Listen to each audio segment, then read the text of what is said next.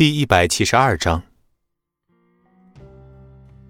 秦可兰中午没有吃饭，正在公司看着苏家拟定的合作协议。即使这次合作主导不是自己，但是为了秦家，他必须严格把关。不得不说呀，苏家做的协议滴水不漏，而且给秦氏的利润很可观。显然，秦牧在苏家的贵人起了作用。看着附加协议中苏家一应合作项目必须由总经理秦牧负责的条款，秦可兰眉头皱了皱。总经理秦牧，敲门声让秦可兰回过神来。秘书小宋把头探进来，说道：“秦总，给你买了饭，放在休息室了，你吃点吧。”知道了，放那里吧。秦可兰一如往常的神情冰冷，接着又说。他们什么时候到？下午三点左右。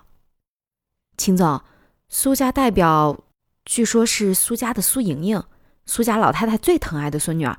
而且我打听了，她和……嗯，我知道了。秦可兰打断了小宋的话。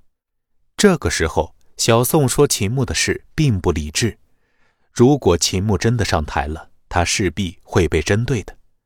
秦可兰打断他，其实是在保护他。小宋退出办公室，秦可兰揉了揉太阳穴，出门去休息室吃饭。电梯口，孙离不在，秦可兰心头一松，不过心中也掠过了一抹失望。吃完饭，秦可兰又在休息室睡了个午觉。她很少睡午觉的，不过为了迎接苏莹莹和秦牧的进攻，她必须让自己保持更好的精神状态。伸了个懒腰。秦可兰将散落在肩头的长发撩回后背，洗了一把脸，而后打开休息室的门。电梯门口换了一个保安，穿着保安服，比孙离稍微矮一点但是脸上线条刚毅，应该是一个刚来的退伍兵。孙离呢？秦可兰问道。这这……小宋支支吾吾的，他也不知道该怎么向秦可兰汇报了。孙离那个混蛋，刚因为旷工挨了批评，接着又请假，说下午晚点再来。小宋不同意，可是那小子根本就不把他放在眼里，没办法，只能让别人过来顶岗了。等他回来，告诉他，他被开除了。秦可兰假装愤怒的下了命令。小宋也知道孙离做的太过分了。想为他求情也是不可能的了。秦可兰满脸冰冷的回到办公室，辞退孙离也好，反正后脚自己也会被秦牧挤下台，孙离也是绝对不可能留在公司了。苏家这次的合作利润太大了，而且苏家已经在合作协议里明确点出了秦牧的名字。本来他以为只有苏莹莹和秦牧亲近，现在看来。苏家对这件事是默认的了，不然不会在协议里注明的。秦牧有了苏家的支持，秦可兰这次没有丝毫的胜算了。如果秦可兰不让位，苏家立即会将项目撤回，那样自己势必面临大伯和三叔的指责，甚至爷爷也会对自己大失所望的。秦可兰的私人手机响了，看着来电显示。秦可兰的嘴角往上勾了勾。最近，秦可薇很老实，天天闷头看管理方面的书籍，那副文静的模样，都快让秦可兰忘掉了她小太妹的样子了。姐，秦牧那个混蛋是不是找你麻烦了？嗯，你听谁说的？没有的事儿。秦可兰皱了皱眉头，她可不想让妹妹被人当枪使。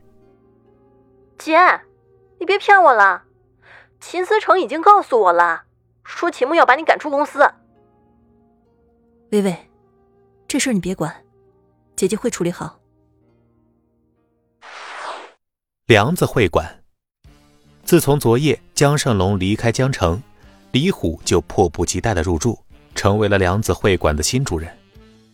谁能想到？前几天他还被北区的李有天和江胜龙围堵得像一条丧家犬，现在就已经住进了梁子会馆，成为了新的主人。这些天他被打压的太久了，都快要被逼疯了。昨晚镇邦大楼着火，全守围楼的时候，他吓得再次瘫死过去。不过好在是有惊无险呀。昨晚凌晨，孙离让人给他送来一张表格，看着上面的酒店、会所各种场子，他激动地抱着和尚的大光头亲了好几口。孙离说的对呀，跟着他，南区虎爷才能够成为整个江城的虎爷。和尚，有事你处理，别喊我，我今天要好好的舒服舒服。雷平天天睡的那个模特呢？我也要好好的享受享受。和尚很想鄙视李虎，这给人刷锅是什么癖好啊？而现在和尚也是有资格鄙视他的了。这次江城商战带动着地下世界的改变，此时江城商业布局和地下世界全部革新。作为江城地下表面上唯一的王，此时李虎称霸，再也没有地下势力。可以与之抗衡了，而和尚也因为孙离的器重和李虎的感激，成为了二号人物。而且隐隐的，如果他愿意，甚至可以和李虎平起平坐。但是啊，作为江湖中人，他还是对自己的大哥保持着尊重的。那个模特真可怜呀，这个酒肉花和尚难得有了慈悲心。本集播讲完毕，感谢您的收听。